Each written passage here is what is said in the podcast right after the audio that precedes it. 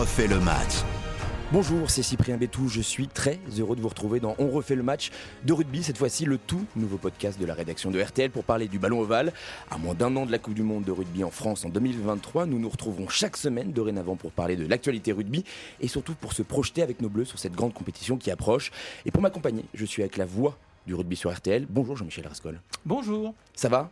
Super. C'est très, très heureux d'être avec vous, pour, avec toi, pour ce premier numéro. La balle à l'aile, la vie est belle. Exactement. Et pour ce premier numéro, nous sommes quand même avec un champion de France en titre. 74 sélections en équipe de France, 32 fois capitaine. Guillaume Guirado est notre invité pour cette première. Bonjour Guillaume. Bonjour. Très heureux de te recevoir pour, euh, pour ce premier numéro. Merci de m'accueillir dans vos magnifiques locaux. Et tu publies en plus euh, cette autobiographie, Tomber, se relever toujours, chez Solar. C'est euh, important pour toi de, de raconter ton parcours sur ces 20 dernières années? Ça s'est fait en deux étapes. Gilles Navarro qui m'avait contacté à l'issue de la Coupe du Monde 2019. Mais pour moi, c'était trop frais. J'avais pas sur... enfin, surtout, j'avais vraiment pas envie de d'écrire un livre. Ça me sortait un petit peu euh, de la tête. Et c'est vrai que ben, la fin approchant, j'ai euh, eu une discussion du coup avec, euh, avec mon beau-père, avec le, père de ma femme. Et, et c'est vrai qu'à ce moment-là, il m'a dit que ça serait sympa aussi peut-être de laisser une trace aussi pour mes enfants. Et c'est ce que j'écris, je crois, dans les premières pages. Donc, donc voilà, c'est. On va dire que c'est un bon moment. Ça a été un bon moment avec, avec Gilles qui, m'a super bien accompagné, récupéré des, témoignages à gauche et à droite. Du coup, ça fait bah, remonter beaucoup d'émotions. Et également pour passer à autre chose après le rugby et, pour se dire que, que j'avais fermé le chapitre d'un sacré livre et que maintenant il fallait en, en ouvrir d'autres. On en reparlera dans, dans un instant. Et donc, au sommaire de ce podcast, le top et le flop du week-end, nous serons. euh, euh, D'ailleurs, euh, on va faire un zoom avec toi, Guillaume, pour parler de Montpellier, qui va pas très bien en ce moment. Nous ferons également le point sur l'état de forme de nos internationaux à moins d'un an de la Coupe du Monde avec le baromètre. Et on finira avec une histoire de Coupe du Monde avec toi, Jean-Michel. On va remonter assez loin à la toute première Coupe du Monde en 1987. Il les a toutes faites. hein. C'est pour ça euh, aussi, euh, c'est la mémoire de RTL au niveau rugby. Mais tout de suite, on s'intéresse au top 14 et au week-end. Le top et le flop du week-end. C'était la huitième journée de top 14 ce week-end. Je rappelle rapidement les résultats. Et Jean-Michel, je vais te demander une petite phrase de résumé. Le Stade français met un score incroyable à Brive, 27-0. Troisième victoire consécutive et point de bonus pour euh, Paris. Il faut dire Paris désormais lorsque l'on parle du stade français. Bayonne gagne face à Perpignan. Un score quand même assez important, une victoire importante. euh, Les Bayonnais conservent leur invincibilité à domicile avant de recevoir le stade toulousain. Racing 92, bat Montpellier 38-31. Désolé. Phil Russell, toujours pas dans l'équipe euh, d'Écosse. Plus il est bon, moins on parle de lui. Toulon bat Castres 28-20. Trois essais en 15 minutes euh, et un essai de, de Colby. Il revient en forme au plus mauvais ou au meilleur moment? Lyon bat Pau 31-27. Troisième victoire consécutive, mais des soucis euh, pour euh, les euh, Lyonnais, notamment en touche. Clermont et Bordeaux font match nul 23 partout. 14 points de retard après 20 minutes de jeu pour Bordeaux, qui sera privé dans les semaines qui viennent de 7 internationaux. Et Toulouse inarrêtable qui s'impose face à La Rochelle 26-17. Reda Vardy du bleu au rouge, le pilier gauche de La Rochelle, a été expulsé et donc sera privé du rassemblement du 15 de France. Toulouse est seul leader devant le Stade français et La Rochelle, tandis que Pau et Perpignan ferment la marche de ce classement. Et donc le de ce week-end, c'est Montpellier, le champion en titre qui enchaîne là une quatrième défaite de suite euh, et se trouve dans le ventre mou du classement. Alors Guillaume, est-ce qu'il faut s'inquiéter pour tes anciens coéquipiers? Euh, ben forcément, parce que tout le monde prend de l'avance et que ça, ça commence à être compliqué avec autant de points de retard, euh, sachant aussi qu'ils ont oublié euh, quelques points en route, au moins des points de bonus euh, défensifs. Mais, euh, mais le championnat est très très long. hein. Ça va très très vite dans les deux sens, donc c'est pour ça qu'il ne faut pas non plus s'affoler. Mais ça serait bien qu'ils engrangent quelques points.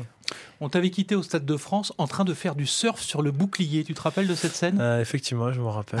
nous- C'était un bon. moment. Raconter un peu ce qui s'était passé? Euh, ben ouais, l'accoutumée. Donc en ligne de mire, j'avais vu le, le- le bouclier et j'avais foncé la tête la première dessus.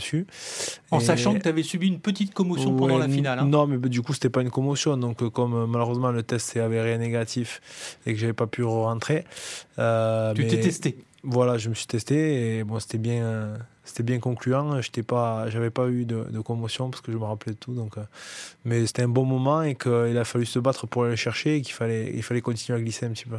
Tu as une histoire un peu perturbée avec le, le Stade de France. hein. Il y a eu de grands moments comme cette finale et puis il y a eu des moments plus euh, douloureux.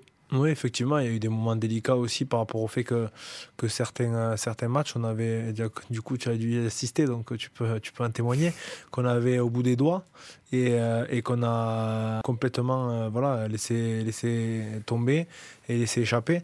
Donc c'était frustrant au bout d'un moment, parce que ça se répétait. Et, et souvent, normalement, dans la vie, quand on arrive à, prendre du recul, on arrive à retenir ce genre de, de leçons, ce genre de match. Et malheureusement, ça s'est reproduit quand même à plusieurs reprises. Donc au bout d'un moment, c'est assez frustrant. Et surtout quand on connaît mon côté un petit peu compétiteur. Donc, euh, donc c'est pour ça que, que j'avais plus euh, la rage et, j'étais plus énervé qu'autre chose. Mais, euh, mais le fait de, de rien lâcher et d'avoir cette abnégation pour, pour continuer à se battre et de, surtout de continuer à rêver, ben, ça m'a permis de, de, gagner un dernier titre sur, sur ces dernières années. Alors si on regarde un petit peu dans le rétroviseur, j'ai envie de te demander de nous parler de ce premier match avec les professionnels. Tu espères rentrer et puis là, le brouillard.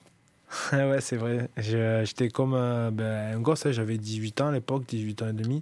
Et là, c'était un petit match amical dans un petit stade à Villongue de la Salanque. Du coup, je pense qu'il devait y avoir allez, 200, peut-être 250 euh, spectateurs. C'était vraiment. Des euh, courageux, quoi. Ouais, ouais, les plus courageux du, mois de février, quoi. Et là, ben, du coup, à ce moment-là, je, je, monte parce qu'il y a plusieurs piliers blessés. Donc, Nicolas Mas, qui est lui avec l'équipe de France au tournoi destination. Et euh, bon, déjà, c'était inespéré que je sois là, donc euh, j'étais super, super content. Je m'échauffe. Et au bout de la 25e, 30e minute, euh, d'après mi-temps, du coup, le match est annulé et le match est reporté. Donc ce fameux match amical qui devait euh, continuer à me faire rêver euh, ben, s'arrête euh, instantanément. Donc bon, je suis quand même content parce que j'ai partagé avec voilà, des joueurs que tu, tu, regardes et que, et que tu vois s'entraîner dans le stade quand tu es jeune, tu as 17-18 ans, tu es avec eux. Et, et voilà, c'est cette, cette, étoile qui a toujours brillé autour de, autour de moi. Tu évoques dans, dans ton livre que tu as pensé plusieurs fois à tout plaquer. Est-ce que la part psychologique d'une carrière de rugbyman est pas assez pris en compte aujourd'hui encore euh, Je pense qu'on s'en rend de plus en plus compte. Hein. Euh, malheureusement, on n'est pas assez bien accompagné. Certains aussi ont, un petit peu de crainte.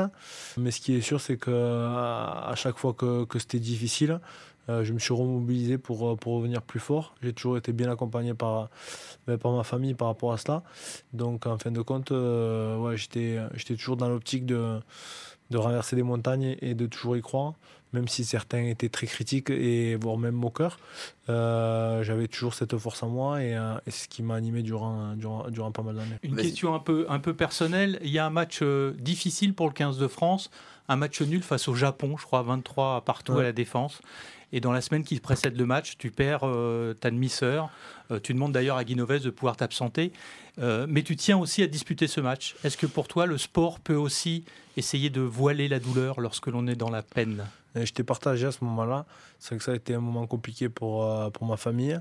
Mais euh, c'est vrai qu'on était dans une passe très très négative également avec, euh, avec l'équipe de France. Donc bon voilà, j'ai pu l'accompagner une, dernière fois. Et après, je suis remonté, je crois, le mardi soir ou le mercredi pour, pour disputer ce match-là. Mais, euh, mais c'est vrai que j'ai été habitué, en fait, euh, durant toute ma carrière, à, vivre des moments très difficiles au niveau de, côté familial et essayer de rebondir et essayer justement d'avoir cette, cette rage-là dans le bon sens du terme, de pouvoir se défouler dans le rugby. Et, euh, et du coup, c'était plus une, une, chance et une opportunité que, que s'effondrer et s'abattre tout simplement. Tout au long de ta carrière, la petite mobilette orange et le grand-père Laurent t'ont toujours accompagné? C'est ça, exactement. J'ai toujours eu une pensée pour, euh, ben, pour mes grands-parents, hein. euh, du côté euh, paternel comme, comme du côté maternel, paternel et maternel. Il me reste ma grand-mère encore. Énormément de pensées et de, et de passion autour de, de mes grands-parents parce que ça a été, je pense, un moment difficile pour eux de quitter un petit peu toute leur famille et de venir vivre en, en France par rapport au fait à l'exil de, d'espagnol par rapport à, cette fameuse guerre. Et, euh, et, et, du coup, ben voilà, quand, euh, quand on voit aujourd'hui que souvent, j'aime bien le dire cette expression parce qu'elle m'a souvent marqué, c'est que la première génération s'installe, la deuxième euh, génération travaille et, la troisième réussit. C'est une belle expression. C'est mieux que la défaite encourageante, hein. ça t'aime pas C'est largement mieux, mais c'est jamais moi qui l'ai employé. Justement, on va en parler puisqu'on se tourne vers 2023. En route vers la Coupe du Monde 2023. Dans moins d'un an débutera la Coupe du Monde de rugby en France avec France-Nouvelle-Zélande au Stade de France le 8 septembre prochain. Et pour le match d'ouverture, ça va être un long chemin qui attend les joueurs et le staff tricolore. Chaque semaine, on fera le point sur l'état de forme des Bleus. Guillaume, je le disais, 74 sélections, 32 fois capitaine, 3 Coupes du Monde jouées à ton actif. L'équipe de France est vraiment quelque chose à part pour toi. Ouais, bien évidemment, hein. ça fait, euh, j'ai joué plus de 10 ans, donc ça faisait partie intégrante de ma vie. Jouer pour son pays, c'est quelque chose de remarquable, et d'autant plus en étant le, capitaine, donc ça a toujours été des moments euh, précieux. Et, euh, et c'est vrai qu'en jouant ces Coupes du Monde, c'est à ce moment-là qu'on se rend compte voilà, aussi que la chance que l'on peut avoir et de jouer de, de, de tel événement. Donc, donc pour moi, je pense que c'est un sacré rendez-vous qui arrive en France, et, et ce qui est bien, c'est que les Français vont pouvoir en profiter. Le baromètre des Bleus. Et le joueur qui crève l'écran en ce moment, c'est Thomas Ramos, l'ouvreur arrière du Stade Toulousain, qui a encore brillé ce dimanche en inscrivant la totalité des points de son équipe, 26. Est-ce qu'il va pouvoir enfin s'installer en équipe de France ou alors sa polyvalence va lui poser problème? Justement, cette polyvalence, c'est à la fois une force et ça peut effectivement lui poser un problème parce que il n'est pas un spécialiste 100% au poste d'arrière. Mais il a quand même marqué 26 points, vous l'avez dit, et puis il avait déjà marqué 26 points face à Clermont. Donc, faut tenir compte de la polyvalence justement de ce joueur et qui est en plus un remarquable réalisateur au pied. Et dans une grande équipe, il y a forcément un grand buteur. Euh, Thomas Ramos peut être celui-là. Guillaume, de, mieux vaut l'avoir avec que, contre, on est d'accord Thomas est vraiment très très brillant et, euh, c'est vrai qu'il il a toujours une part un petit peu destin euh, où, il y a quelque chose d'imprévu qui, qui, se passe chez lui. Et après, ben, malheureusement, le pauvre, il n'a jamais pu avoir de la continuité, donc il n'a jamais pu enchaîner plusieurs matchs sous le maillot tricolore. Donc, donc voilà, je pense que Jaminet est blessé. Et voilà, il y a plein d'autres jeunes qui peuvent prétendre à jouer à, l'arrière. Mais voilà, ça va être peut-être sa chance, donc euh, c'est tout le mal qu'on lui souhaite. Et euh, pour finir ce podcast, on va se plonger dans tes souvenirs, Jean-Michel. Histoire de Coupe du Monde. Et ce premier souvenir nous emmène à la toute première Coupe du Monde en 1987 en Nouvelle-Zélande. Alors, la première Coupe du Monde 87, c'est l'inconnu. C'est une vieille idée française, la Coupe du Monde de rugby. Les Anglais en veulent pas. Et puis finalement, en 1983, il y a des discussions euh, sur les huit membres du board. Il y en a quatre qui sont pour, quatre qui sont contre. Il y a euh, dans les vestiaires euh, des arrangements. Et finalement, on va organiser en 1987 la première Coupe du Monde en Nouvelle-Zélande et en Australie. Mais qu'est-ce que c'est que la Coupe du Monde? Les joueurs ne savent pas où ils vont. Ils savent que ça va durer six semaines, que c'est une grande tournée. Et puis on leur apprend qu'il y a des matchs de poule et ensuite des matchs euh, de qualification. Déjà là, euh, c'est la première fois, ils ne savent pas trop. Ils débarquent à Auckland. Euh, dans le port d'Auckland, il y a le Rainbow Warrior. Vous savez, ce navire qui a été coulé par les services secrets français. Et tout le monde pense qu'il y a une animosité contre les Français en Nouvelle-Zélande. L'occasion de vérifier que ce n'est pas du tout le cas. Au contraire, on est ravis là-bas d'accueillir les, les Français. On est même curieux de savoir comment sont ces joueurs et ces hommes qui viennent de l'autre bout du monde. Donc ils attirent l'attention de la population néo-zélandaise. Et ils sont logés dans un, un hôtel qui s'appelle le Mont Désir. De l'autre côté du port euh, du pont d'Auckland. Ça donne envie déjà. Euh, à Takapuna, très exactement, face au Pacifique. Et là, eh bien, il y a des gens qui viennent les voir. Euh, il y a des supporters, des supportrices. le soir, il n'est pas rare de, de, boire un coup avec ses, visiteurs, de partager en tout cas avec ses visiteurs et visiteuses.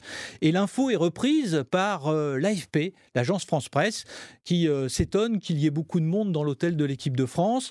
L'information est reprise par le journaliste du journal du dimanche qui fait même un petit article euh, là-dessus. Et ça, ça déchaîne les passions à la fois des joueurs, mais surtout de leur famille, parce qu'ils reçoivent ah des coups de fil en disant Mais c'est quoi votre Coupe du Monde là? Qu'ils n'ont pas accompagné du coup. Qu'il euh, y a du monde dans l'hôtel, que vous vous amusez, qu'on boit des coups la veille des matchs. Qu'est-ce que ça veut dire Bon, donc là, il y a un malaise qui s'installe. Entre-temps, il y a Eric Bonneval, qui est le grand attaquant de l'époque. Hein. il vient de marquer trois essais euh, devant l'Écosse pour le Grand Chelem 87 du 15 de France, qui se blesse lors d'un match d'entraînement, blessé par un, joueur néo-zélandais, euh, un étudiant. Et donc, il a vraiment le, le, genou dans le sac. Il va essayer de jouer face au Zimbabwe, mais ça va mal se passer. Et donc, on décide de faire venir Jean-Baptiste Lafont. Lafont, c'est euh, le showbiz, c'est le Racing qui vient de perdre la finale, c'est le nœud papillon, c'est le Racing qui vient de battre, de, perdre le Brennus face à Toulon, et il se retrouve dans l'avion. Il est surclassé, il est en première classe, et il se retrouve aux côtés d'Albert Ferras. Albert Ferras, c'est le président de la FFR. Il est là, il voit ce petit parigot là qu'on vient d'appeler en équipe de France, il s'en méfie un peu, et puis avec les heures et les kilomètres, il y a 22 heures d'avion pour aller à Auckland. Ça rapproche. On sympathise, on boit des coups, on mange, et même, c'était permis à l'époque, on fume, le cigare. Lafont descendra de l'avion, rejoindre ses camarades au Mont Désir. Il sera complètement brûlé. Il assistera à son premier entraînement. Il pourra à peine courir. Il fera de la corde à sauter. Il arrivera? Il y arrivera difficilement. Oui, voilà, c'est ça. Euh, Bonneval, lui, décidera de rester avec ses camarades tout le restant de cette Coupe du Monde. Ah mais il y aura une vengeance. Et cette vengeance, je vous la réserve pour le prochain épisode Aïe, aïe, aïe. de votre podcast. Ah, vous savez teaser, vous savez teaser. Merci Jean-Michel, merci Guillaume. Je le rappelle, ton autobiographie Tomber, se relever toujours chez Solar. Merci à vous de nous avoir suivis pour ce premier numéro de On refait le match de rugby que vous pouvez commenter et noter sur les plateformes d'écoute habituelles. Vous pouvez également nous écouter, nous réécouter sur l'application RTL ou sur le site rtl.fr. Juste un dernier témoignage parce que je voulais dire à, à Guillaume que toute notre profession a apprécié le fait qu'il a toujours assumé les défaites encourageantes ou pas et que c'était souvent pas facile pour lui de venir nous rencontrer et affronter nos micros même si on était relativement bienveillants et euh, ça ça a vraiment été euh, apprécié et appréciable par euh, ceux qui nous ont écoutés. Merci, Voilà, merci Guillaume en tout cas. Merci Guillaume de nous beaucoup, avoir c'est d'être venu euh, ici sur RTL.